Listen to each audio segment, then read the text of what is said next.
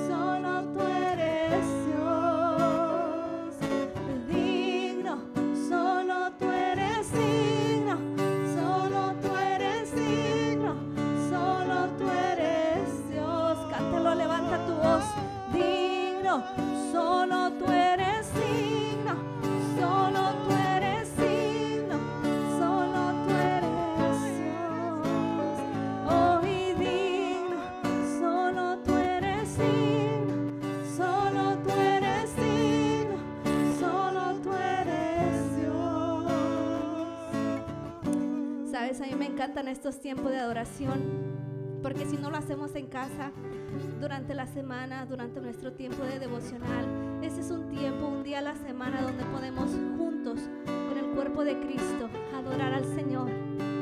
Y con la música, con nuestras voces, podemos levantar el nombre de nuestro Jesús poder eh, estar abiertos a sentir su presencia. Yo te invito que en esta tarde no solo cantes por cantar, que cierres tus ojos y puedas meditar en cada palabra que estamos cantando. ¿A quién le estamos cantando? Al que te dio la vida, al que te dio un soplo de respiración. Por eso estamos aquí, por Él, por ese hermoso Jesús. Gracias Señor. Queremos levantar tu nombre en esta tarde, Padre. Queremos glorificarte, Jesús. Quizá hay alguien que no te ha sentido antes, Señor, que te pueda sentir, Señor. A glorificar tu nombre, Señor, que te podamos sentir, Jesús. Y si no lo has sentido, dile al Señor, aquí estoy, Señor. Quiero sentirte, Jesús.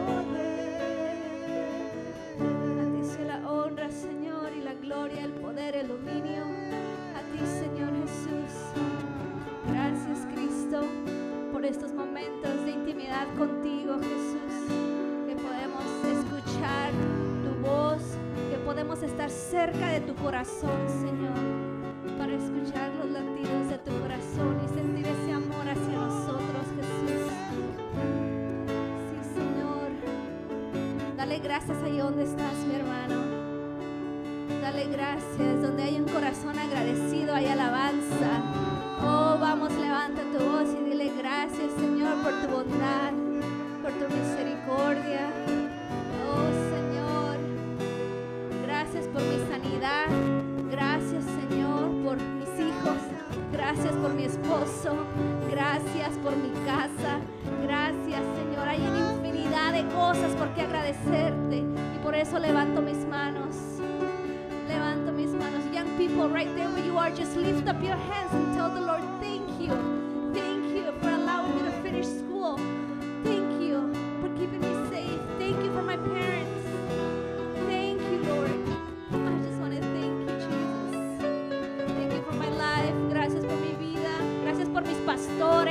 por mis hermanos que están aquí en esta, esta casa, Señor. Por este lugar que tenemos para venir y, y adorar, Señor.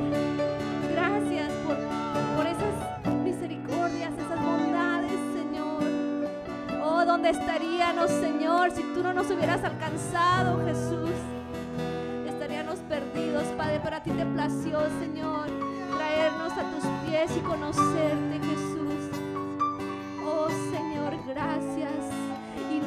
nos puede separar de ese amor. Es hermoso que nada nos puede separar de ese amor ni angustia, ni hambre, ni persecución, ni nada nos va a poder separar de ese amor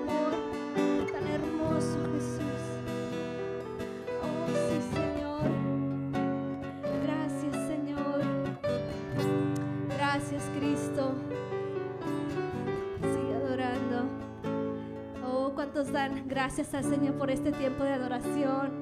Es tan hermoso pasar tiempo con el Señor. Y parte de nuestra adoración, mi hermano, es traer nuestros diezmos y nuestras ofrendas. So, si tú tienes tu diezmo, tu ofrenda, te voy a pedir que lo alistes. Y ahí donde estás, sigues adorando al Señor en tu corazón, gracias a Dios por tu, gracias Dios por tu provisión, porque no me ha faltado nada. Gracias Jesús, porque sé Señor que nunca me dejarás, Señor. Gracias, Señor, porque eres el buen pastor de nuestras vidas, que cuidas de nosotros, Señor, en cada área de nuestras vidas, Señor. Sí, Señor. Gracias, Jesús. No hay nadie como tú, Señor.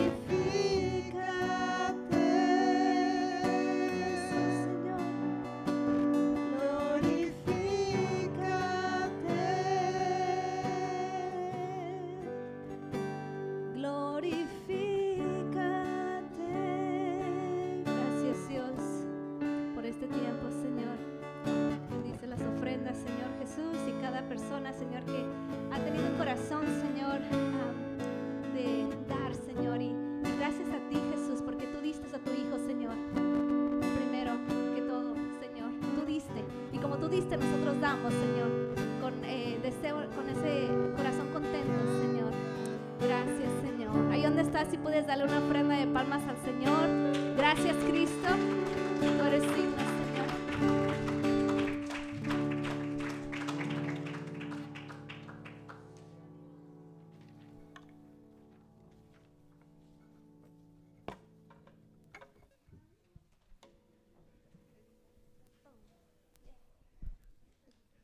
Buenas tardes a todos, una vez más, el Señor les bendiga. Qué bueno verlos a todos hoy aquí, como a mí me gusta decir, en nuestra eh, celebración familiar, ¿verdad? Para el Señor. Es una bendición cuando nosotros podemos reunirnos como familia que somos en el Señor para adorarle, para bendecirle, para darle gracias, para poder escuchar su palabra, lo que Él tiene para cada uno de nosotros, ¿verdad? Eh, Dios es bueno y qué bueno que podemos reunirnos como familia aquí. Así que por favor dígale a la persona que está a su lado bienvenido o bienvenida. Ahora dígale qué bueno verte. Y si es el esposo que lo ha visto todo el día hoy, por favor dígalo con sinceridad, con amor, así, con ojos de enamorado, de enamorada. Mi amor, qué bueno verte aquí en la iglesia. Qué bueno verte, mi amor. Bueno, vamos entonces a seguir con algunos anuncios que tenemos para hoy. El primero queremos anunciar para los que no saben o de pronto ahí en la entrada se encontraron con una mesa donde hay unos libros. El primero de estos se llama Profetiza, que está en español, y el segundo eh, se- llama, bueno, ustedes pueden leer los que leen inglés, ¿ya? Es un libro acerca del libro de Juan, en la, en la Biblia, ese está en inglés y yo sé que muchos de ustedes entienden inglés. Los que no entienden mucho, pues por favor, esto es una oportunidad para practicar. Es un muy buen libro del pastor Steve, el anterior pastor de la congregación americana. Eh, y quiero hoy enfocarme un poquitito acerca del libro Profetiza, porque eh, cuando nosotros hablamos o, o escuchamos mencionar acerca de la profecía, muchos de nosotros que tenemos eh, contexto hispano en nuestros países, de pronto por los malos ejemplos que hemos visto o escuchado, muchas veces esta palabra trae cierta prevención. Yo no sé usted, pero a mí sí. Eh, por muchos años, eh, cada vez la palabra profecía o el profeta y eso, siempre yo he tenido mucho cuidado, precisamente porque lastimosamente hemos visto muchos, muchos malos ejemplos que han hecho que nosotros mismos pongamos barreras frente a este tema. Pero quiero recomendarles este libro porque el, autor de este libro es el pastor Ben Dixon, el actual pastor de la congregación en inglés. Y ha sido una bendición para mí poder profundizar en la verdad de lo que es la profecía, el regalo de Dios para cada uno de nosotros, esa herramienta que no es nuestra, es para bendecir a los demás. Es aprender a escuchar más la voz de Dios para hacer un canal de bendición a otros. Ahí ya les estoy resumiendo el libro.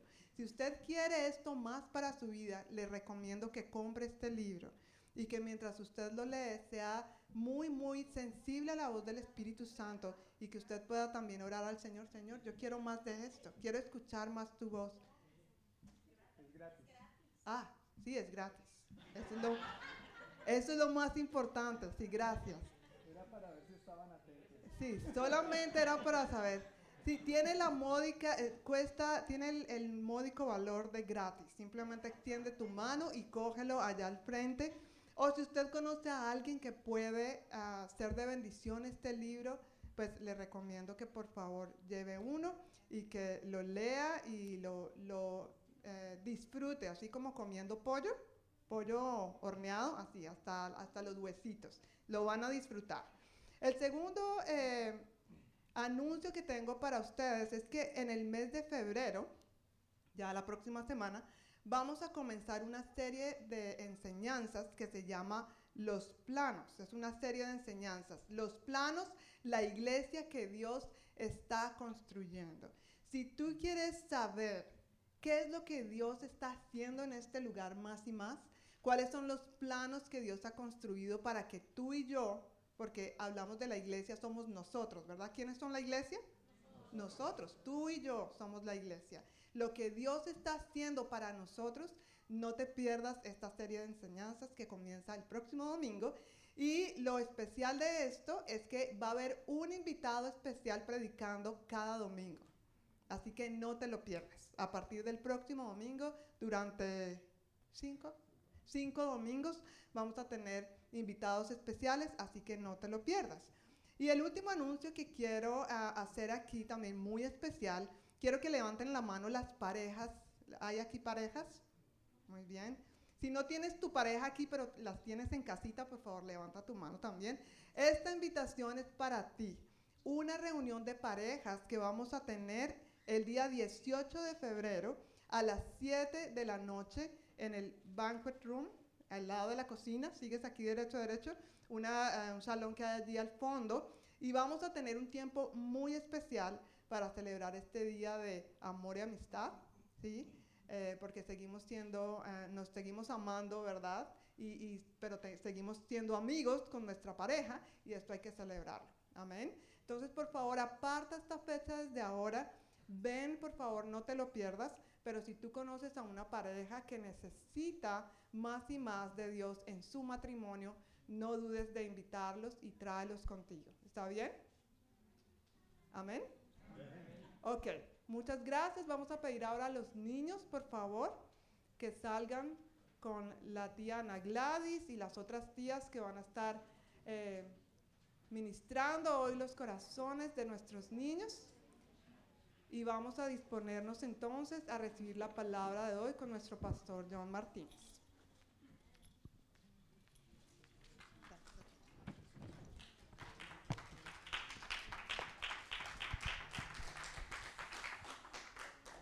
Buenas noches a todos una vez más. Dios les bendiga.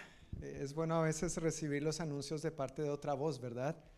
Yo dije, yo creo que los hermanos ya van a estar cansados de que yo domingo tras domingo les diga lo mismo. Bueno, ahí vamos cambiando la voz poco a poco. Antes de seguir y mientras los niños van saliendo, eh, yo veo algunos rostros nuevos que yo no había visto. Si pueden levantar su manito, por favor. Nos están visitando hoy por primera vez, ¿verdad? Si nos están visitando hoy por primera vez, Gracias. deje su manito arriba porque queremos verlos. Gracias, gracias. Bienvenidos. Dios les bendiga. Somos la congregación hispana de la Iglesia del Noroeste. Mi nombre es John Martínez y tengo el privilegio de ser el pastor de esta preciosa congregación. Esperamos que sean bendecidos, animados y que se sientan como en casa. Tenemos cafecito a la salida y una deliciosa quesadilla a la hermana Sabelia. Quesadilla salvadoreña. No se vayan a salir todavía, por favor. Como yo salgo de última, normalmente me quedo sin quesadilla, pero bueno. Entonces, hermana Sabela, ya sabe. Una solo para mí. Qué bueno que tengamos esta confianza para saludarnos de esta manera. Es bueno ver rostros que hace unas buenas semanas no nos veíamos, tal vez algunos no nos veíamos desde el año pasado, entonces feliz año. Ya estamos concluyendo enero, pero feliz año, que sea un año de mucha bendición, de mucha prosperidad, de que los planes y buenos propósitos de Dios para ti sean cumplidos en el nombre de Jesús. Amén. Pues nosotros hoy, 30 eh, de enero, estamos concluyendo nuestros 21 días de oración y ayuno que como iglesia llevamos a cabo cada año. No solamente nosotros, la iglesia local, pero toda la familia de iglesias cuadrangulares en el globo terráqueo. Por 21 años, siempre a principios de año, eh, apartamos estos 21 días para ayunar, lo cual consiste en buscar a Dios más enfocadamente en oración y en su palabra. Recuerda, uno no deja de comer para adelgazar. Algunos ayunan por propósitos estéticos, no, nosotros ayunamos por propósitos espirituales. ¿No es cierto? Si uno deja de comer pero no ora y no lee la Biblia, eso se llama aguantar hambre. Sencillo, ¿no es cierto? Entonces no hemos estado en el plan de aguantar hambre, sino de buscar a Dios más enfocadamente han sido 21 días de mucha bendición, de mucho ánimo. Personalmente creo que Dios me ha animado mucho, he sido muy edificado, he recibido mucho confort de parte de Dios para seguir adelante. A veces no te sientes cansado en la vida y como que ah, llegas simplemente a la presencia del Señor, levantas tus manos y el Señor da lo que tú necesitas. Sí, simplemente es acudir a su presencia, alabarle y recibir lo que Él tiene para nosotros. Y lo bueno es que es gratis, como los libros que están afuera. Solo para aclarar. Imagínense mi esposa, perdónenla por favor, ya estaba haciendo negocio con los libros gratis. Ay, ay, ay. Pero ¿saben eso por qué pasa? Porque es que la tengo en las nubes. la mantengo en las nubes. Pero eh, hoy, llegando a la conclusión de estos 21 maravillosos días y por supuesto durante estos domingos hemos estado predicando, compartiendo sobre el ayuno y la oración. El domingo pasado compartí sobre eh, Jesús como nuestro mayor ejemplo acerca de esto. Vimos varios aspectos, pero una de las escrituras que compartí rápidamente sin entrar en muchos detalles fue la de Mateo 4, la tentación del Señor. Y vimos cómo Jesús realmente se aferró a lo que es el ayuno, la oración y la palabra de Dios para salir victorioso de la tentación. Él no salió victorioso de la tentación porque Él era Jesús.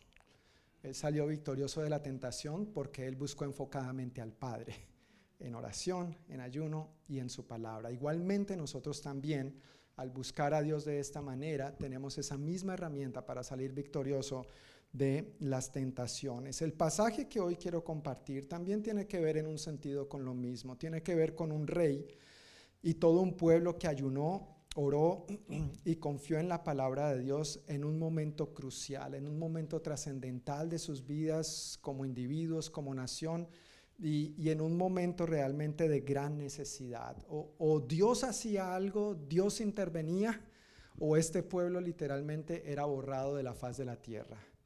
Y a veces nosotros vivimos en la vida situaciones y circunstancias así, donde necesitamos que Dios intervenga o no sabemos qué va a hacer de nosotros. ¿Sí, sí te ha pasado? Tal vez son momentos esporádicos, ojalá no sea tu día a día, pero Señor, interven en mi vida o, yo no sé qué va a pasar, interven en mi familia o yo no sé qué va a pasar, interven en mis finanzas o yo no sé qué va a pasar, interven en mi relación, en mi matrimonio, en mi trabajo, en mi salud o yo no sé qué va a pasar. No necesitamos, Señor, interven en este mundo o no sabemos qué va a pasar. Bueno, esa era la situación en la que este pueblo se encontraba en este momento. El título del mensaje de hoy es Buscando la intervención de Dios. Buscando la intervención de Dios. Y si tienes tu Biblia, quiero invitarte a que la abras en Segunda de Crónicas, capítulo 20. Segunda de Crónicas, capítulo 20. Si estás usando una de las Biblias que están frente a ti, esto está en la página 675, 675. Si no tienes una Biblia, ahí al frente tuyo hay una que está disponible para tu uso. Página 675, segunda de Crónicas, capítulo 20. También quisiera preguntar mientras buscan, ¿todos tienen eh, las notas? ¿Recibieron una hojita de esta a la entrada? ¿Sí? Todos tienen sus notas para que sigan el bosquejo, el orden mientras vamos avanzando por la prédica en esta noche. Segunda de Crónicas, capítulo 20. ¿Ya estamos ahí? Ok, pues pongamos este tiempo una vez más en manos del Señor y demos gracias por su alimento para nosotros. Padre, venimos ante ti con gratitud, venimos ante ti con humildad, reconociendo nuestra necesidad de ti, Señor. Que tu palabra es el alimento que nuestro espíritu necesita no solamente para nuestro espíritu, pero para todas las áreas de nuestra vida. Háblanos, Señor. Quita de nosotros toda distracción, toda preocupación, todo pensamiento que nos quiera desviar de lo que tú tienes para nosotros hoy y que toda ansiedad, Señor, la depositemos a tus pies. Que tu palabra hoy traiga una profunda revelación, Señor, a nuestras vidas de quien tú eres y de cómo tú quieres que nosotros vivamos. En el nombre de Jesús. Amén. Amén. Vamos a comenzar leyendo los primeros dos versículos que dicen así. Después de esto, los ejércitos de los moabitas y de los amonitas y algunos meunitas le declararon la guerra a Josafat. Llegaron mensajeros e informaron a Josafat, un enorme ejército de Edom marcha contra ti desde más allá del mar muerto. Ya está en Asesón Tamar este era otro nombre para En-Gadi. Si vemos estos reinos en, un mapa, eso es un mapa actual, eso es de Google Maps, ¿no es cierto? Pero está Israel de un lado, Jordania del otro, Egipto acá hacia, hacia abajo. Y eh, estos reinos estaban ubicados de la siguiente manera. El cuadrito verde que están viendo en la imagen ahí es el reino de Judá, al norte el reino de, de, Israel. Recuerda que antes eso era un solo reino, pero el reino se dividió, eso es otra historia. Al norte quedó el reino de Israel, al sur el reino de Judá. Y hacia el noreste estaba el reino de Amón, al este estaba el reino de Moab y al sur de Judá estaba el reino de Edom. Estos reyes y reinos se habían confabulado para atacar el reino de Judá, cuyo rey era Josafat. Josafat fue uno de los mejores reyes que existió en el, en el, reino de Judá. Fue uno de los hombres más temerosos de Dios, que procuró hacer la voluntad de Dios diligentemente en todo lo que más pudo y vivir conforme a los planes que Dios tenía establecido para él, pero también para dirigir al pueblo conforme al corazón de Dios. Ahora, dice este versículo que cuando Josafat recibió la noticia, le informaron que este enorme, enorme ejército ya se encontraba en Engadi. Entonces, todas esas tres naciones se reunieron, marcharon hacia Engadi, que es el punto rojito. ¿Se alcanzan a ver el punto rojito? Como que me quedó un poquito chiquito, pero ahí está ese punto rojito que era Engadi. Eso ya es territorio judío, ya era territorio de Judá. Y estaban a tan solo unas 25 millas de Jerusalén, cuando a él le llegó la noticia, mira, te van a atacar. La, amenaza ya no era solamente una amenaza, el, ataque era un hecho, era inminente. Estos tres ejércitos habían incursionado en su territorio. Esa distancia entre Engadi y Jerusalén en línea recta es aproximadamente unas 25 millas. Eso es como de aquí de Federal Way a Seattle. Es decir, a pie, teniendo en cuenta que era un ejército y tal vez iban con armas y quién sabe con qué otras cosas, les tomaría máximo un día llegar. O sea, Hoy le están informando a Josafat, todo este, este ejército está ahí en Engadi, mañana nos van a atacar. Ese es el panorama, eso es lo que está pasando aquí.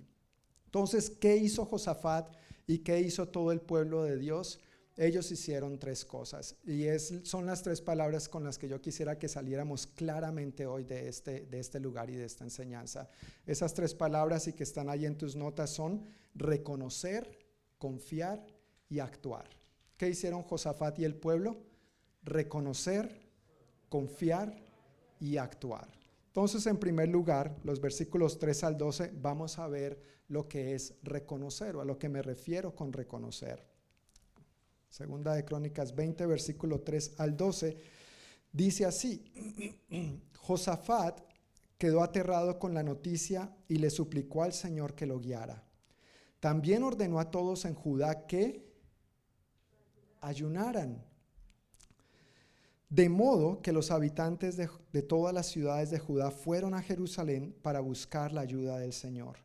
Josafat se puso de pie ante la comunidad de Judá en Jerusalén, frente al nuevo atrio del templo del Señor, y oró diciendo, Oh Señor, Dios de nuestros antepasados, solo tú eres el Dios que está en el cielo.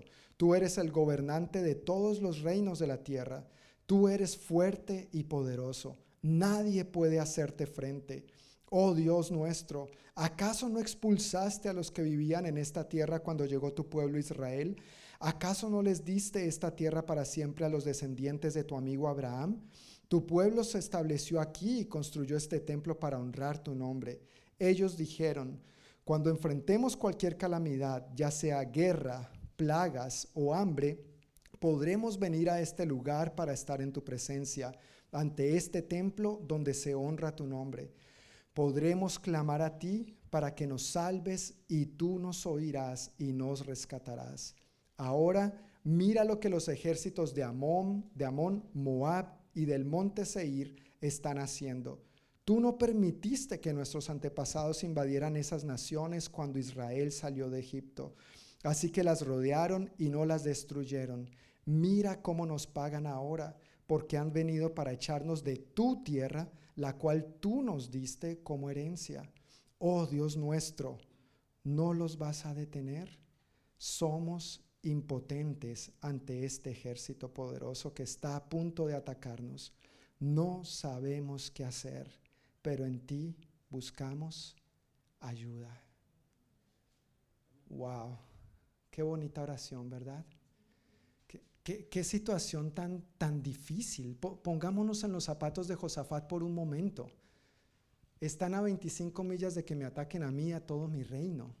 A más tardar mañana esta gente la voy a tener aquí. Pero aunque es una situación desafiante al mismo tiempo, él levanta una oración tan humilde y tan poderosa delante de Dios. ¿Cuántas veces nosotros nos encontramos en la misma situación y todo lo que tenemos que hacer es reconocer nuestra impotencia? Reconocer que somos impotentes, pero que en quién buscamos ayuda? En Dios. De Él proviene nuestro auxilio, de Él proviene nuestro pronto socorro. Josafat contaba con un ejército de 1.160.000 soldados experimentados, dice la Biblia. Si leemos un poco más atrás, en el capítulo 17 cuenta más detalles de esto, pero dice que contaba con un ejército de 1.160.000 soldados experimentados. Eso es un ejército más grande de lo que muchos países tienen hoy en día, para que sepas. Muchos países, especialmente en Latinoamérica, quizá lo máximo son 300.000, 350.000 ellos tenían 1.160.000 experimentados. También dice la Biblia que este Josafat llegó a ser cada vez más poderoso y los reinos vecinos le temían. Ese reino de Amón, de Amón, de Moab y de Edom le tenían miedo. No habían, no habían podido enfrentarse a él anteriormente porque siempre salían perdiendo. Esa fue precisamente la razón por la cual se confabularon, por la cual se aliaron, porque ahora sí contra los tres vamos a ver si va a poder. Entonces cuando Josafat recibe esta noticia, por supuesto que se aterró, pero Josafat no confió en su poderío, Josafat no confió en su reino bien establecido, ni confió en su más de un millón de soldados experimentados. Josafat, por el contrario, reconoció su impotencia. Josafat reconoció su impotencia. Y eso es lo que tú y yo tenemos que hacer en nuestros momentos de desesperación. Aunque tengamos un reino bien establecido, aunque tengamos recursos, aunque seamos gente experimentada tengamos ayuda experimentada, nuestro primer paso es reconocer que sin Dios no somos nadie, no vamos para ningún lado. Somos impotentes. Sin Dios, hermanos, sin Cristo en nuestra vida, realmente estamos vacíos, no tenemos propósito, no tenemos pasado, presente ni futuro, no hay esperanza, sin Dios no hay luz al final del túnel. Él, por Él es que podemos ver que hay esperanza al final de las dificultades que a veces nos asedian en la vida. Josafat experimentó eso, reconoció su impotencia y al igual que Josafat, a veces nosotros también nos sentimos impotentes y no sabemos qué hacer. No solamente vemos la amenaza ahí que ya está por llegarnos al otro día, pero no solamente nos sentimos impotentes, sino que no sabemos qué hacer. Pero este pasaje o la buena noticia de este pasaje es que nos dice qué hacer cuando no sabemos qué hacer. Este es un trabalenguas. ¿Qué hacer cuando no sabe qué hacer? Eso fue lo que hizo, ¿no es cierto? Josafat, ¿qué hizo? Reconocer su impotencia y buscar la ayuda del Señor. Cuando no sepas qué hacer, reconoce tu impotencia y busca la ayuda del Señor. Eso es lo que tenemos que hacer. Tú no tienes que tener las respuestas. Josafat no le estaba pidiendo necesariamente una respuesta a Dios. Simplemente, Señor, soy impotente. Yo sé que me has bendecido con todo esto, pero aún así soy impotente. Esto se sale de mis manos. No sé qué hacer, pero tú sí. Él sí sabe qué hacer. Tú y yo no necesitamos saber cada detalle ni la respuesta. Y es más, como vamos a ver al final de la historia, las respuestas de Dios muchas veces nos sorprenden porque sus caminos son más altos que los nuestros y sus pensamientos son mejores también que los nuestros. Sus respuestas siempre son muchísimo mejores.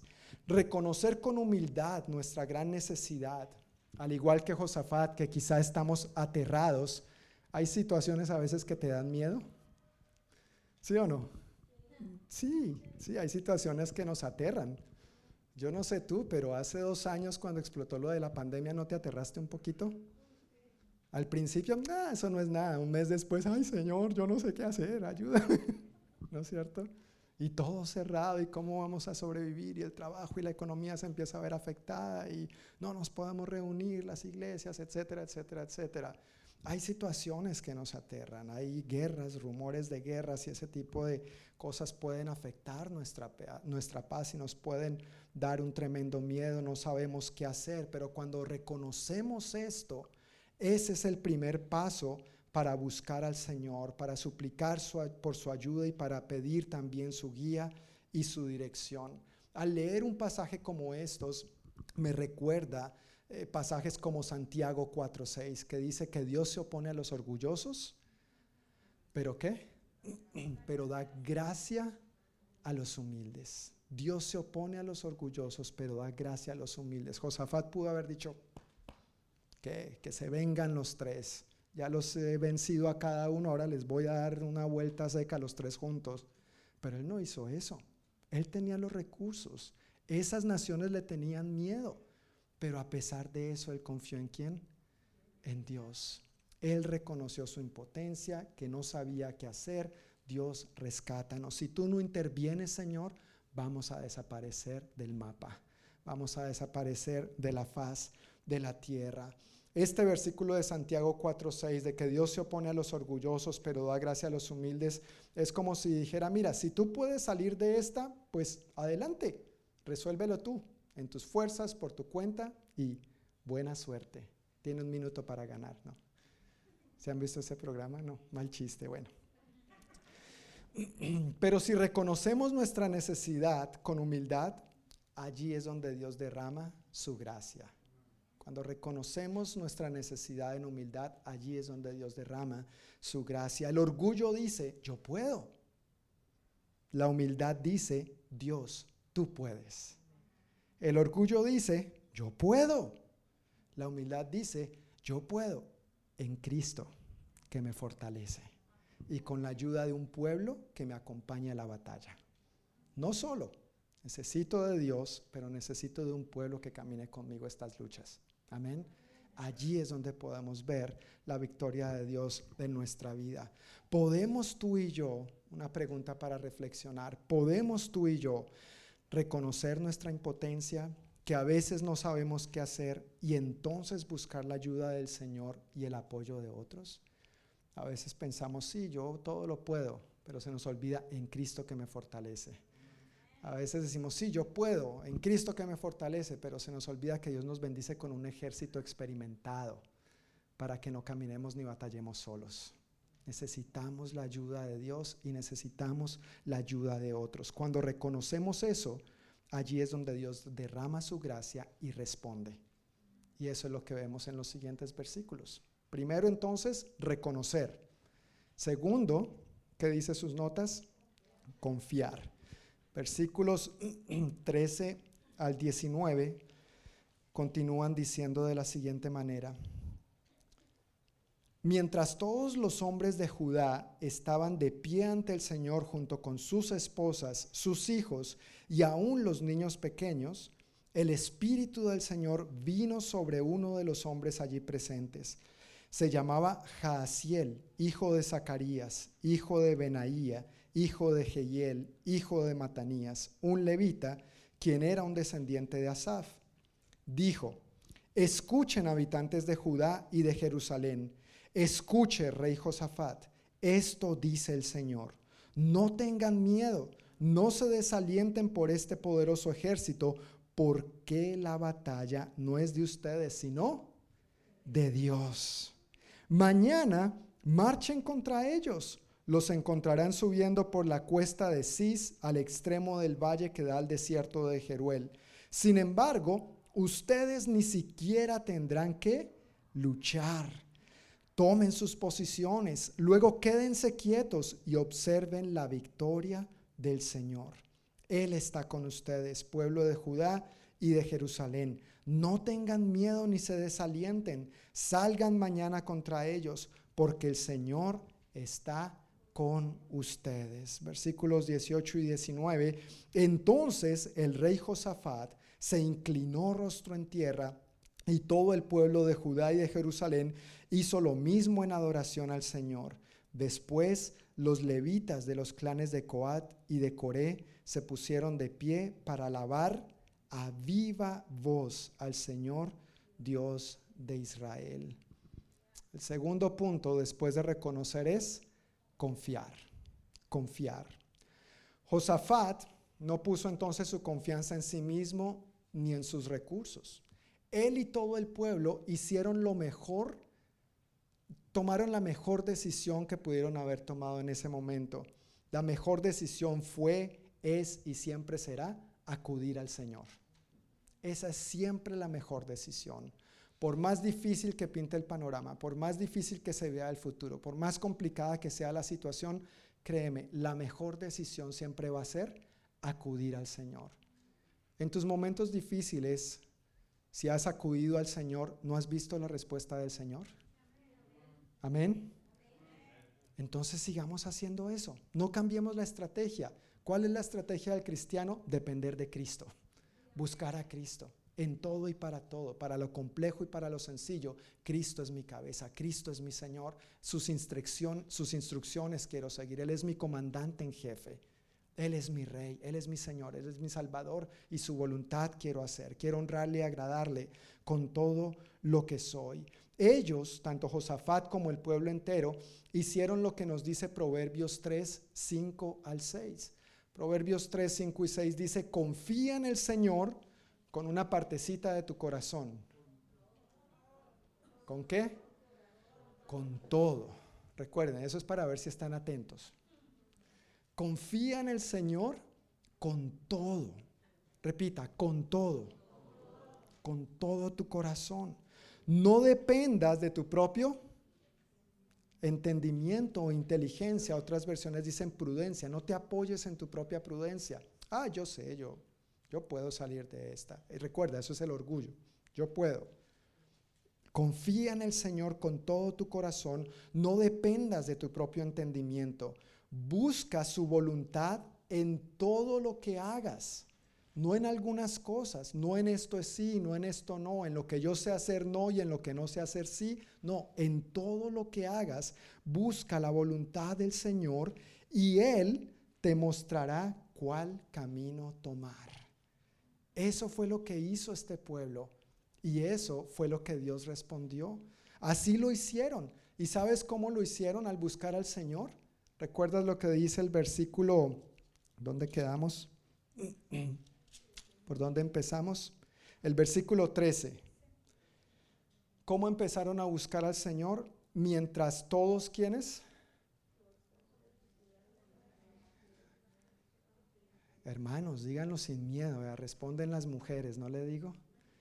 Mientras todos los hombres, mientras todos los hombres de Judá y de Jerusalén estaban de pie ante el Señor, junto con sus esposas, sus hijos y aún los niños más pequeños. Qué tremendo ejemplo.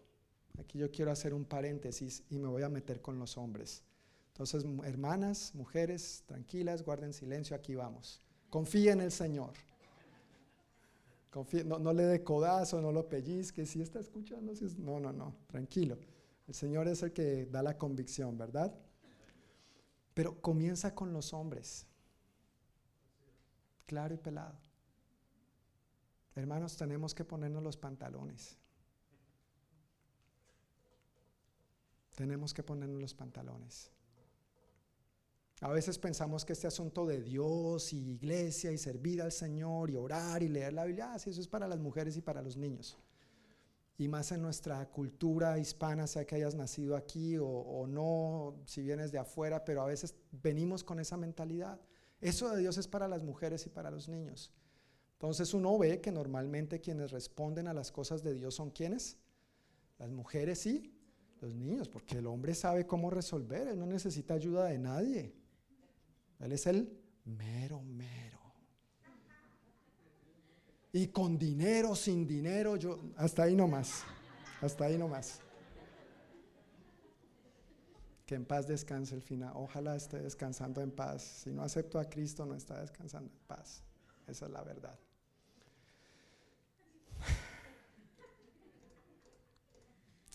hermanos, tenemos que ponernos los pantalones. Cuando tú y yo, hombre de Dios, amén. Cuando tú y yo, hombre de Dios, damos el primer paso, las esposas y los hijos nos siguen. Y no lo vemos solamente en este pasaje, es lo que vemos en la Biblia. Deuteronomio 6 habla de eso. Efesios 5 habla de eso. En los evangelios vemos varios ejemplos de familias acerca de esto. El apóstol Pablo en sus cartas escribe acerca de esto. Proverbios habla de esto. En el libro de los Salmos habla de esto. La Biblia de pina a pan, de cabo a rabo, de Génesis Apocalipsis habla de que el hombre es el sacerdote. No porque el hombre, tú y yo, hermanos, seamos más o mejor que las mujeres. Ambos somos hechos a imagen y semejanza de Dios. Ambos tenemos igual valor. Ambos tenemos igual, nuestro propósito es igual de importante. Pero el peso de responsabilidad Dios lo confió sobre el hombre. No podemos delegar esa responsabilidad sobre la mujer. Le vamos a estar poniendo un peso que la pobre no puede cargar. Y después cuando ella se pone los pantalones y nosotros nos enojamos porque es que ella no me deja mandar, pues claro, usted no se los puso, pues le tocó ponérselo a ella para echar para adelante la familia y los hijos. Entonces no sea descarado. ¿Dónde es que está la salida de emergencia? Por aquí. Perdón. Pero eso pasa, tristemente eso pasa. Pasa en las familias cristianas. Pastor, es que esta mujer no se somete. Bueno, ¿y cuando usted ha servido un marido conforme a Cristo sirve y ama a la iglesia? No, pues no, es que usted sabe, yo soy el hombre y la mujer está para servirlo. No, hermano. En este mundo es así. En el reino es al contrario.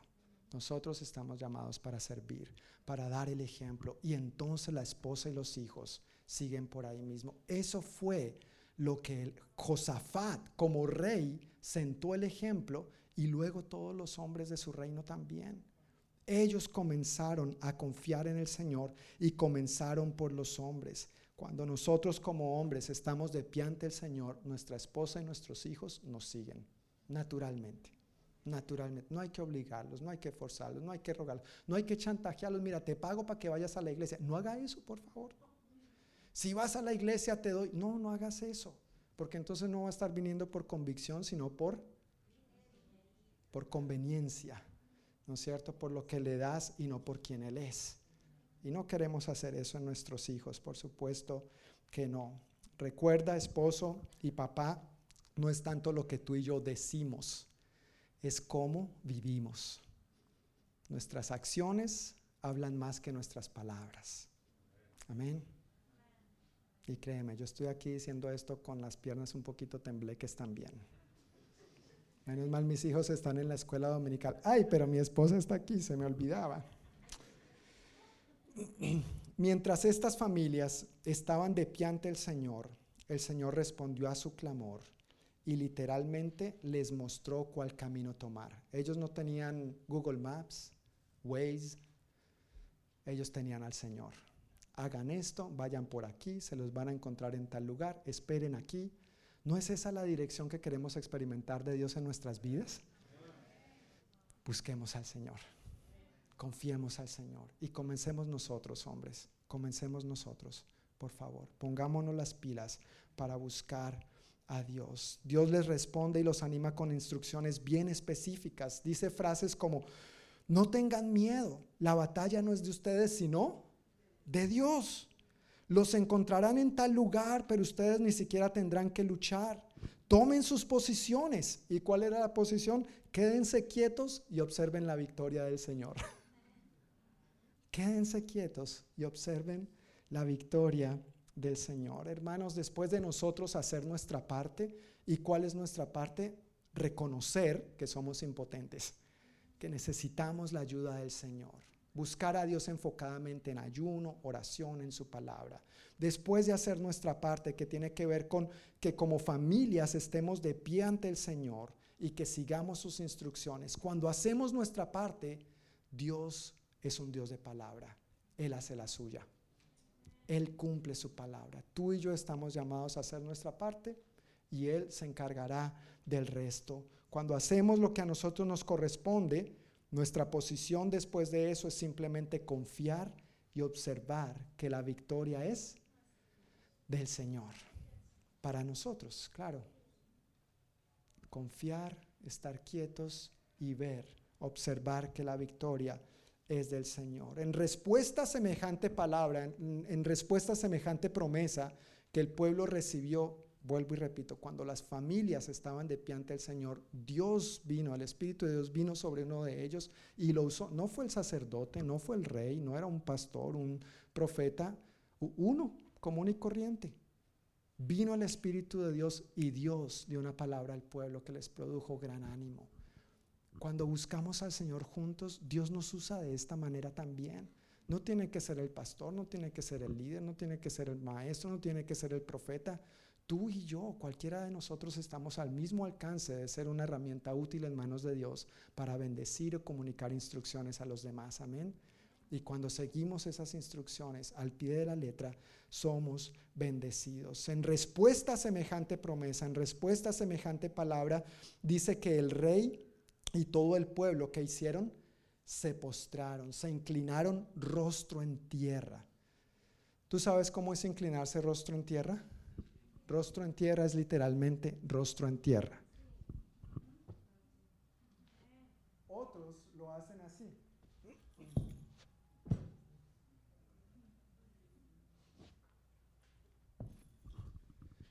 Esa es la posición de mayor honor para un cristiano postrados rostro en tierra. Allí es donde Dios obra, allí es donde Dios responde, allí es donde Dios derrama su gracia y su respuesta. El rey y todo el pueblo se inclinaron rostro en tierra, se postraron ante Dios y lo adoraron, le cantaron, le dieron gracias. Tú eres bueno, gracias Señor encontraron ánimo y fortaleza. Tú sabes, cuando nosotros cantamos como iglesia en el servicio o en cualquier otra reunión, no, no, es para esperar a los que llegan tarde, no es por entretenimiento, no es porque, ay, Elisa canta tan lindo. Elisa, tú cantas muy bonito, ¿verdad que sí? Elisa canta súper bonito. No es porque Elisa canta bonito, es porque queremos que adorar, exaltar al rey, decir cuán grande es Él, cuán bueno es Él. Señor, me siento impotente, no sé qué hacer, pero tú si sabes, aquí estoy, respóndeme, lléname de ti, te necesito. Interven en esta situación porque si tú no intervienes no sé qué va a ser de mí. Por eso adoramos al Rey, por eso adoramos a Dios, por eso adoramos al Señor. Y en la medida que nosotros disponemos nuestro corazón para Él en alabanza y en adoración, Dios honra esa fe. Dios honra que nos postremos ante Él, rostro en tierra. Claro, tal vez no lo hacemos física, corporalmente hablando, pero en nuestro corazón. Y Dios honra este tipo de fe. Dios honra este tipo de fe. Con la acción de postrarnos ante el Señor y alabarle, estamos diciendo con nuestras acciones que no confiamos en nosotros mismos ni en nuestros propios recursos, sino que confiamos en Él y en su palabra. Él nos da una palabra, Él nos da una promesa, nos aferramos a ella, Dios está conmigo, esta batalla no es mía, es del Señor y Él me va a dar la victoria. Amén. Él me va a dar la victoria. Ahora, ¿qué nos ayuda a confiar en el Señor? Si el punto, el primer punto fue reconocer mi impotencia y buscar la ayuda del Señor, y el segundo punto es confiar. ¿Qué me ayuda a confiar en el Señor? De acuerdo a la oración que nosotros vimos en la primera porción que elevó Josafat, el rey Josafat al Señor, y de acuerdo a la palabra que Dios les dio en esta porción que acabamos de leer por medio de Jaasiel, vemos que nos ayuda lo que nos ayuda a confiar es lo siguiente, recordar y declarar lo que Dios ha hecho en el pasado, junto con las promesas que Dios nos da en el presente, nos ayuda a confiar en que Dios lo hará de nuevo. Yo quiero leer esta frase una vez más. Recordar y declarar lo que Dios ha hecho en el pasado, junto con las promesas que Dios nos da en el presente, nos ayuda a confiar en que Dios lo hará de nuevo. ¿Estamos de acuerdo? ¿Ha hecho algo Dios en el pasado en tu vida? Muchísimo. Si no, no estaríamos aquí. Comenzando por ahí, ¿verdad? Entonces, echemos mano de lo que Dios ha hecho. En la, en la Biblia encontramos mucho de lo que Dios ha hecho. ¿A, qué se aferró Josafat en su oración? A lo que Dios había hecho a lo largo de la historia de su pueblo. Y, en eso se, se, aferró y confió y le reclamó en buen sentido a Dios. Ahora tú no nos vas a proteger, no nos vas a acompañar, no nos vas a librar, Señor. Si tú hiciste eso en el pasado, yo confío en que tú lo vas a volver a hacer. Y mientras están buscando al Señor en familia, entonces Dios da una palabra. Eso que Dios hizo en el pasado y la promesa que recibieron en ese instante fue lo que les ayudó a confiar que Dios lo volvería a hacer. ¿No es eso lo que nosotros necesitamos muchas veces? Hacer memoria de lo bueno que Dios ha sido, cuán bueno Dios nos ha tratado. Dios nunca te ha, abandonado, Dios nunca te ha desamparado. Por lo tanto, Él no lo va a hacer. Pero por supuesto, a veces dudamos, a veces las situaciones nos aterrorizan un poco. Necesitamos buscar al Señor para recibir una palabra fresca de Él para nosotros hoy, aquí y ahora, que nos aliente y nos ayude a seguir adelante. Amén. Versículos 20 al 30 nos dan el último punto. ¿Cuál fue el primero? Reconocer. El segundo, confiar. Y el tercero, actuar. Gracias, actuar. Hasta el día anterior, todo bien, todo bonito, todo color de rosa, pero llegó el día y la hora. Había que actuar, había que, había que proceder de acuerdo a las instrucciones que Dios les había dado. Es decir, había que llevar el dicho al hecho. A veces eso es una distancia grande para algunos en algunas circunstancias, pero es simplemente cuestión de llevar el dicho al hecho. Ya Dios me lo hizo en el pasado, ya Dios me dijo, nos estamos humillando delante de Él, ahora vamos a seguir sus instrucciones. Así que en camino, mientras se dirigen a lo que Dios les había dicho, esto es lo que sucede. Versículos 20 al 30, en segunda de Crónicas 20, dice lo siguiente. Temprano a la mañana siguiente, el ejército de Judá salió al desierto de Tecoa. De camino, el rey Josafat se detuvo y dijo, escúchenme, habitantes de Judá y de Jerusalén, crean en el Señor su Dios y podrán permanecer firmes Créanles a sus profetas y tendrán éxito. Después de consultar con el pueblo, el rey nombró cantores que caminaran delante del ejército cantando al Señor y alabándolo por su santo esplendor. Esto es lo que cantaban. Den gracias al Señor, su fiel amor que perdura para siempre. Cuando comenzaron a cantar y a dar alabanzas, el Señor hizo que los ejércitos de Amón, de Moab y del monte Seir comenzaran a luchar entre sí. Los ejércitos de Moab y de Amón se volvieron contra sus aliados del monte Seir y mataron a todos y a cada uno de ellos. Después de destruir al ejército de Seir, empezaron a atacarse entre sí, de modo que cuando el ejército de Judá llegó al puesto de observación en el desierto, no vieron más que cadáveres hasta donde alcanzaba la vista. Ni un solo enemigo había escapado con vida. El rey Josafat y sus hombres salieron a recoger el botín. Encontraron una enorme cantidad de objetos, vestidos y otros artículos valiosos, más de lo que podían cargar. Había tanto botín que les llevó tres días solo para juntarlo. Al cuarto día se reunieron en el Valle de la Bendición, el cual recibió ese nombre aquel día porque allí el pueblo alabó y agradeció al Señor. Aún se conoce como el Valle de la Bendición hasta el día de hoy.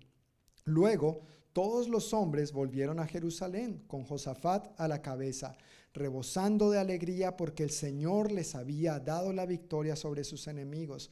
Entraron a Jerusalén al son de arpas, liras y trompetas y se dirigieron ¿a dónde? Al templo del Señor. Cuando los reinos vecinos oyeron que el Señor mismo había luchado contra los enemigos de Israel, el temor de Dios se apoderó de ellos. Así que el reino de Josafat tuvo paz porque su Dios le había dado descanso por todo el territorio. ¡Wow! Gloria a Dios, ¿verdad? qué emoción! Uno lee esto y como que se queda sin palabras. Yo quiero ver más de esas victorias de Dios en mi vida. ¿No es cierto? Reconozco mi impotencia, busco al Señor, confío en Él, recibo una palabra de Dios y mi trabajo es seguir sus instrucciones, quedarme quieto y observar la victoria del Señor. Amén. E, eso es lo que Dios hace por nosotros en todas las áreas de nuestra vida. En camino entonces, porque recuerda, llegó el momento donde ellos tenían que hacer lo que Dios les había dicho. Sí, vayan, salgan, tomen esta ruta, se los van a encontrar aquí, allá, pero hagan esto, lo otro. Así que en camino, mientras se dirigen a donde Dios les había dicho que, se dirigieran, el rey eh, afirma a su pueblo, el rey anima a su ejército, les da una palabra de ánimo y nombra cantores para que fueran delante del ejército. Si van a matar a alguien, que, canten, que maten primero a los del grupo de alabanza. No, mentiras. ¿Qué, ¿Qué, estrategia del Señor, ¿no? O sea, tres ejércitos vienen contra ellos y, y guiado porque oraron y tomaron, consultaron, dice que nombraron cantores entonces el Señor dice, sí, mándalos de la alabanza primero. Porque es que la guerra no es nuestra, sino de quién? De Dios. Y nuestras guerras se libran en alabanza. Ahí es donde declaramos quién Dios es y lo que Dios hace. Ahí es donde le cantamos al diablo, tú eres un perdedor. Nuestro Dios venció. Sí, Él fue crucificado, Él murió, Él fue sepultado, pero al tercer día resucitó. Él vive y vive en mí. Yo no soy un perdedor, yo no estoy derrotado, yo tengo en mí la esperanza de gloria, Cristo Jesús. Amén. En alabanza es donde vencemos al enemigo. En alabanza es donde Dios nos da la victoria sobre nuestras batallas. Así que si querías servir en el grupo de alabanza, todavía puedes, tranquilo, no te va a pasar nada. No te vamos a mandar al frente del ejército para que seas los primeros, de los primeros en morir. Más bien vas a ser de los primeros que experimentan la victoria. Amén. Ah, recibe eso. bueno, en camino ellos van alabando, ellos van dando gracias al Señor y lo exaltan por su santo esplendor. Ahora lo interesante es que cuando ellos comenzaron a cantar y a dar alabanzas es cuando el Señor actuó. Cuando ellos comenzaron a cantar y a dar alabanzas es cuando el Señor actuó. ¿A qué me refiero con esto? Ellos apenas estaban saliendo de Jerusalén hacia Engadi a, echarse esas 25 millas. Apenas estaban saliendo, empiezan a alabar al Señor, a exaltarlo, a darle gracias. Ellos no habían visto nada todavía con sus propios ojos. Tenían 25 millas por lo menos por delante para recorrer. Todavía no habían visto nada, pero en fe empezaron a cantar. En fe empezaron a dar gracias al Señor, en fe empezaron a alabarlo. Y cuando ellos llegaron a donde Dios les había dicho que tenían que llegar, ahí vieron la victoria. Mira, nosotros no tenemos que ver para creer. Así no funciona con Dios. E, e, en el mundo es muy común, hay que ver para creer. ¿no? Ah, ver para creer. No, con Dios es más bien creer para entonces ver. Uno de los discípulos del Señor, Tomás, Tomás, el Señor resucitó. Ah, que va, ver para creer. Bueno, no dice así, pero hasta que no vea, hasta que no, no vea sus heridas y no meta mis dedos, dicen los evangelios, si no meta mis dedos en sus llagas, no, no, voy a creer. Y el Señor cuando se aparece llega y dice, bueno, pues bienaventurados más bien los que creyeron sin haber visto. El apóstol Pablo en 2 de Corintios 5, 7 nos dice que los cristianos caminamos por fe, no por vista. Si no, no sería fe. Así de sencillo. Si no, no sería fe. Y el Salmo, el Salmo 22, perdón, versículo 3, nos dice que Dios habita en medio de las alabanzas de su pueblo. En el original, en el hebreo, dice que Dios toma su trono, se sienta en su trono, se entroniza cuando su pueblo le alaba. Por eso le alabamos, porque queremos que Él venga y haga de este lugar su trono. Cuando yo le alabo, quiero que Él venga y haga de mi vida su trono. Cuando yo le alabo y Él se entroniza, cuando nosotros le alabamos y Él se entroniza, es otra manera de hacer, de actuar, que venga su reino y que se haga su voluntad aquí en la tierra como en el cielo, porque le estamos dando lugar a que el rey se sienta en el trono que le corresponde que tu vida, que la mía, que cada una de nuestras familias, nosotros como iglesia, seamos un trono para el Señor. Amén. Que seamos un trono continuo para el Señor. Mientras enfrentamos situaciones que nos pueden aterrorizar, hermanos, porque hay situaciones que dan miedo a veces en la vida, cantemos, demos gracias y alabemos al Señor. Porque aunque no veamos nada ahora, cuando lleguemos a donde Dios nos ha dicho, vamos a ver su victoria. Si seguimos sus instrucciones, vamos a ver su victoria. Simplemente tenemos que quedarnos quietos y observar que la victoria es del Señor. Amén. Dios está obrando y veremos su victoria. A manera de conclusión, aunque les voy a pedir que me regalen cinco minutos más, pero a manera de conclusión, y está ahí en sus notas, lo que hicieron Josafat y todo el reino de Judá fue reconocer su impotencia, confiar en el Señor y actuar según sus instrucciones. Eso fue lo que les dio la victoria. Reconocer, confiar y actuar es lo que nos permite la victoria del Señor experimentar. Se lo puse en rima para que se lo grabe.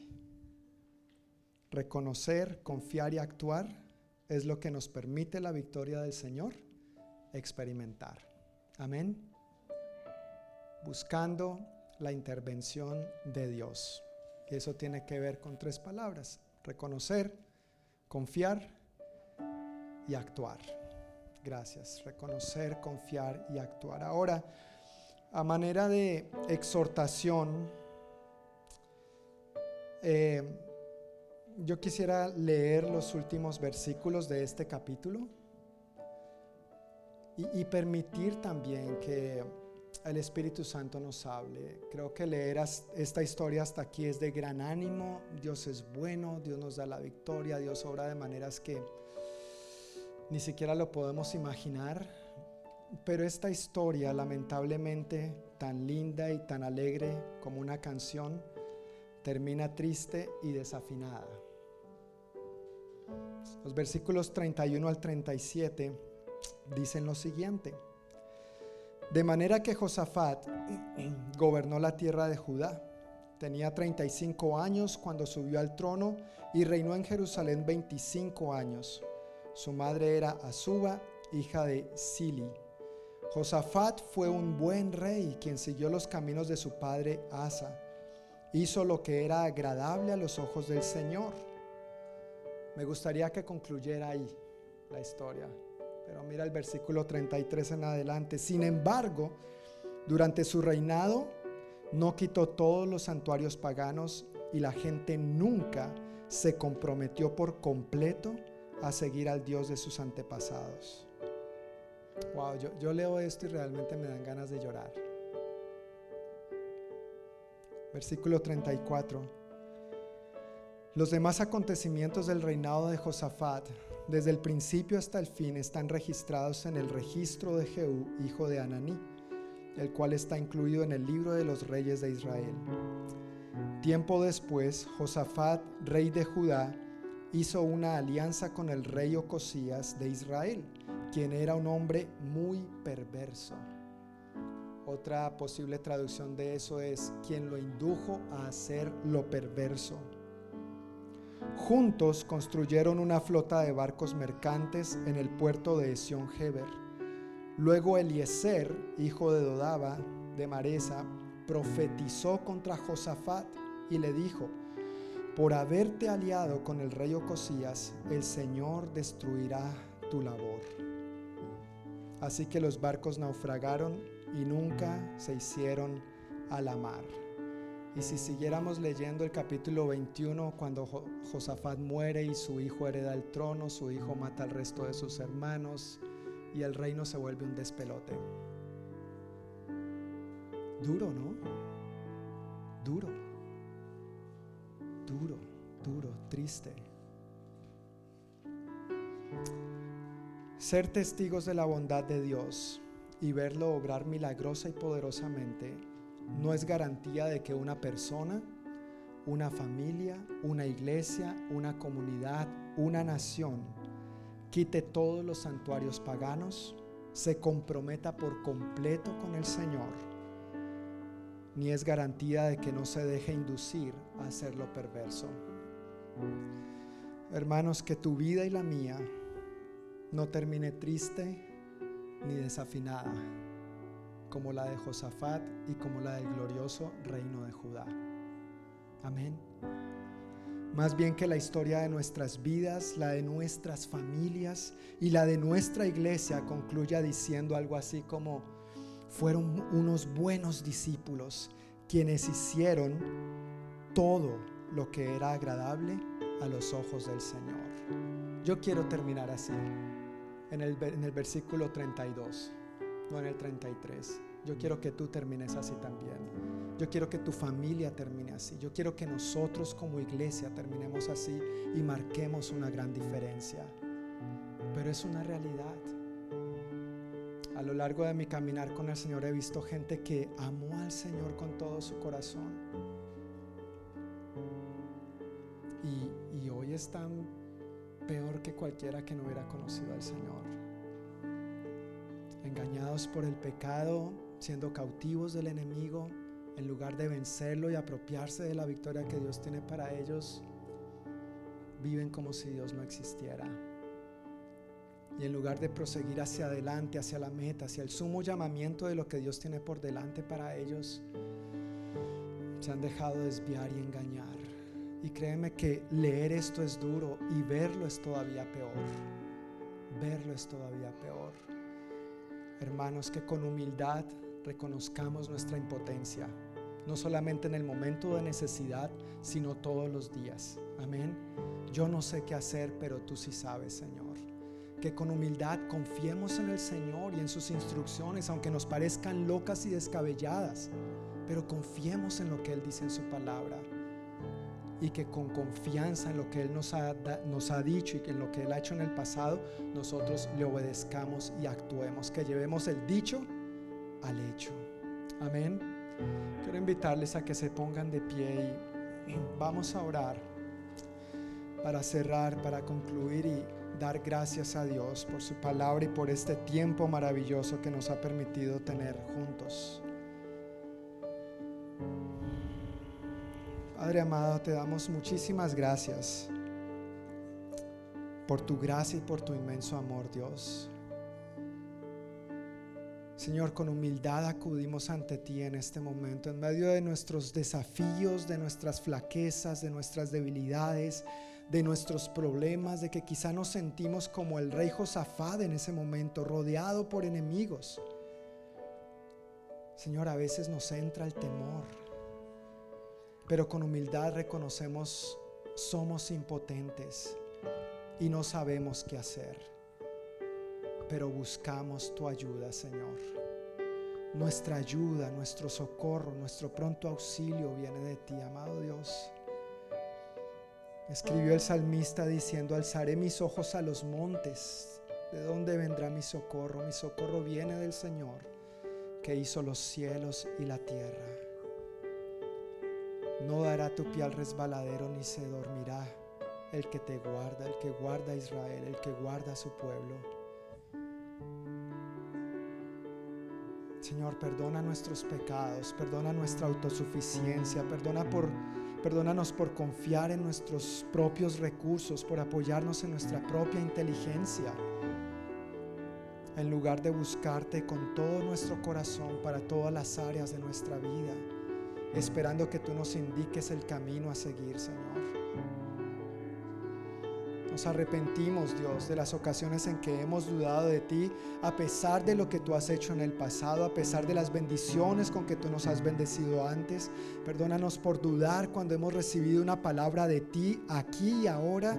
Y a veces, Señor, no la creemos, ni mucho menos la ponemos en práctica. Perdónanos, Señor. Perdónanos, Dios. Al cerrar y concluir estos maravillosos 21 días de oración y ayuno, Dios. Te agradecemos por sustentarnos, por cuidarnos. Al seguir la guía de oración y lectura en estos 21 días nos hemos arrepentido de nuestros pecados. Una vez más te pedimos perdónanos, límpianos. Ten misericordia de nosotros, Señor.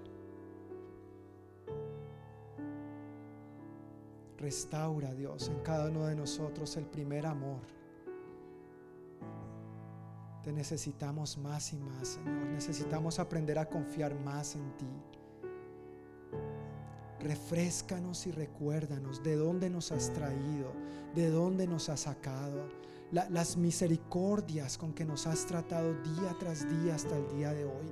Refrescanoslo, Señor. Recuérdanoslo hoy, aquí ahora. Y que la palabra que hoy hemos escuchado, Señor, sea como un viento fresco, renovando en nosotros, Señor, esa esperanza, esa confianza que tenemos en ti. Que pase lo que pase, por más densas tinieblas y oscuridad que pudiéramos estar viviendo ahora o en algún momento de nuestras vidas, podemos confiar en ti porque tú eres nuestra luz al final del túnel. Tú eres nuestra luz, Señor. Tú eres la luz.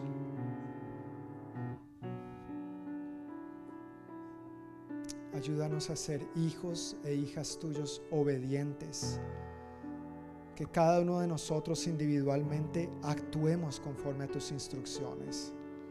Señor, que cada familia aquí representada, Señor, sigamos el ejemplo de esos hombres de Judá que dieron el primer paso y las esposas y los hijos les siguieron. Y entonces tú respondiste, tú derramaste de tu espíritu y tú respondiste, Señor, a su clamor y conforme a su gran necesidad. Que nosotros, Señor, sigamos este ejemplo, Padre y que hagamos una gran diferencia y revelemos tu gloria y tu luz a nuestra comunidad, en nuestro entorno, en nuestros lugares de trabajo, en las escuelas, en los otros lugares de estudio, en nuestros vecindarios, Señor. Hay tanta gente alrededor nuestro que necesita verte a ti y nosotros somos esa muestra del Cristo resucitado que vive en nosotros. Ayúdanos a obedecerte, Dios. Ayúdanos a llevar el dicho al hecho. Ayúdanos a terminar bien, a ser tus buenos discípulos, que cuando lleguemos a tu presencia nos recibas con los brazos abiertos diciéndonos, bien hecho, siervo bueno y fiel. Entra en el gozo de tu Señor. Bienvenido al gozo de tu Señor. Así queremos vivir cada día de nuestras vidas. Si ese, es, si es tu corazón, si ese es tu deseo, di amén. Di amén allí donde tú estás. Gracias Señor. Gracias Dios. Padre, entramos a este año confiados en ti, dispuestos a obedecerte más y mejor, rindiéndote todo de nuestras vidas, Señor, expectantes de ver tus grandes victorias en nosotros y por medio de nosotros, Señor, especialmente en esas áreas donde no sabemos nada que hacer donde somos tan impotentes, donde no vemos esperanza alguna, pero tú sí, Señor, porque tú nos amas. Con amor eterno nos has amado y por eso nos prolongas tu misericordia día tras día, Señor. Guárdanos de apartarnos de ti, guárdanos de desviarnos de ti. Guárdanos, Señor, de que lo que un día empezamos a caminar en tus caminos y de tu mano, de que no lo concluyamos, Dios. Queremos serte fieles hoy y siempre en todo lo que somos y hacemos. Ese es nuestro corazón, Dios. Con humildad y con gratitud te lo decimos y recibimos de ti la gracia. Llénanos de ti, Espíritu Santo, en este momento. Llénanos de ti para que en el poder tuyo podamos vivir una vida agradable a ti, para que en tu poder y en tus fuerzas experimentemos esas victorias, Dios, para que en tu poder aprendamos a confiar, a quedarnos quietos y a observar que la victoria es tuya, Señor. Y ya la adquiriste para nosotros. Llénanos, Espíritu Santo. Sopla, sobre nosotros un viento fresco y recio en este momento sobre cada uno de nosotros. Inúndanos con la esperanza que necesitamos donde no la hay. Inúndanos con la paz porque tú eres nuestro príncipe de paz. Señor, que en las diferentes áreas de necesidad tú vengas y las suplas en la medida que nosotros reconozcamos nuestra impotencia y te busquemos. En la medida que nosotros confiemos en ti y en la medida que nosotros sigamos tus instrucciones. En el nombre de Jesús. Amén. Y el pueblo de Dios dice, amén, amén. Estemos expectantes de lo que el Señor va a hacer. Amén. Estemos expectantes. Que Dios nos bendiga, que tengamos una excelente semana y que con su favor nos veamos el próximo domingo a la misma hora por el mismo canal. Un abrazo.